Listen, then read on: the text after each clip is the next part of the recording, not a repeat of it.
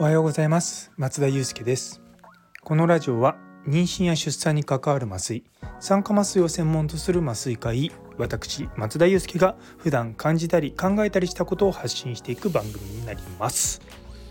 というところで今日も1週間が始まりました。久々にですね外来をやってたんですよあの麻酔科の外来ってあの術前の患者さんの診察をして、まあ、麻酔の方法を説明してっていう、まあ、同意書を取るっていう作業があるんですけどもいや多分これ半年とは言わないけど相当もう45ヶ月ぶりぐらいな気がするんですよね。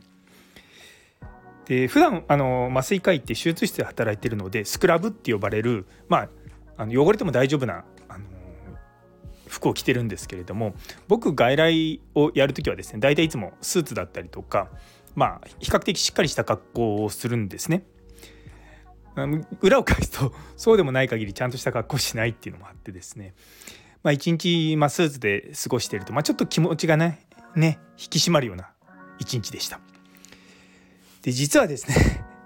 あのまあ、外来とは違って明日あの埼玉医大の別の病院にちょっと見学に行くことに急遽なりました。っていうのもうちの病院で今大体月に1回ぐらい子どもの心臓の手術の麻酔をしてるんですよ。でそれが始まったのが3年ぐらい前だったと思うんですよね。で少しずつ始めてでまあ増えていくのかなと思いながらもですねだいたい月に1回あるかないかぐらいのペースでやっててでこれまでずっとですねその埼玉の別の病院のの子どもの心臓の麻酔の専門の先生っていうのがいらっしゃってでその先生に来ていただいてたんですね。でそれでうちの若い先生をずっと指導してくださっていて、まあ、その先生的にはまあその彼が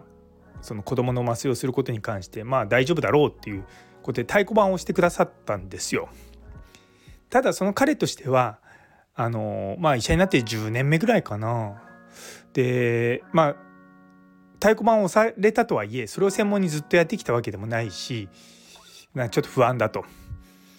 で、まあ、ちゃんと指導できる人がいないんだったら僕これ以上できませんっていうことになってみんなで「うん」って悩んでたところ、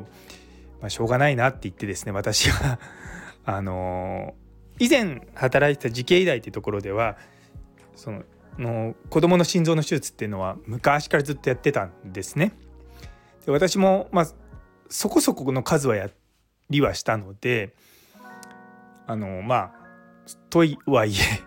埼玉医大に移動する前なのでもう十数年前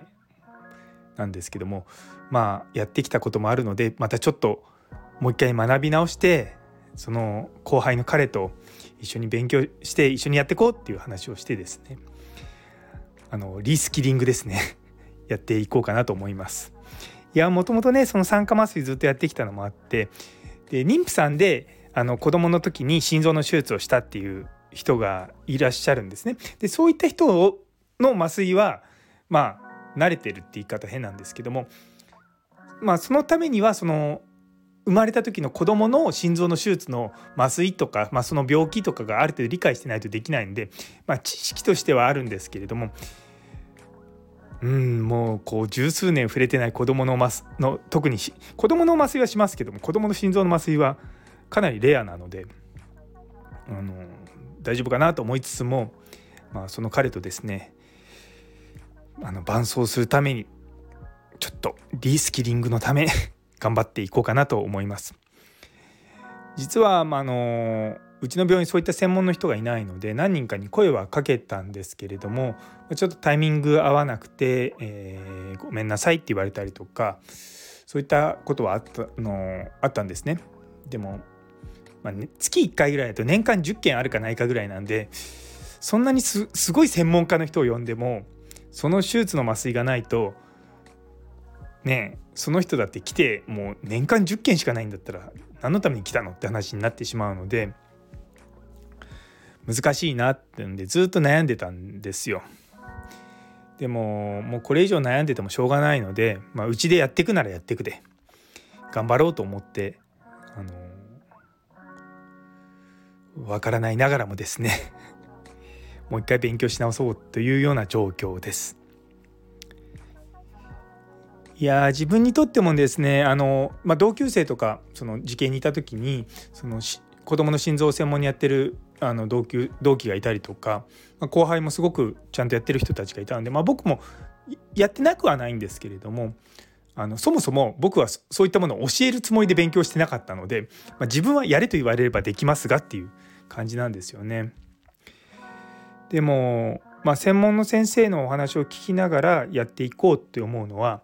ある意味僕がその酸化麻酔のことを他の人からこう聞かれるのと同じようなあの気持ちになってやろうかなと思います。いや緊張しますね。新しいことにチャレンジするのは。もうねあのこのラジオずっと聞いてる方ご存知だと思いますけどねな起業するだなんだとかさ今度あの社内ラジオ始めるだなんだっていう中にさらにこう臨床でも新しいこと始めるって俺大丈夫なのかなってちょっと自分自身心配になっちゃいますけれどもまああの壊れない程度に頑張っていこうかなと思います。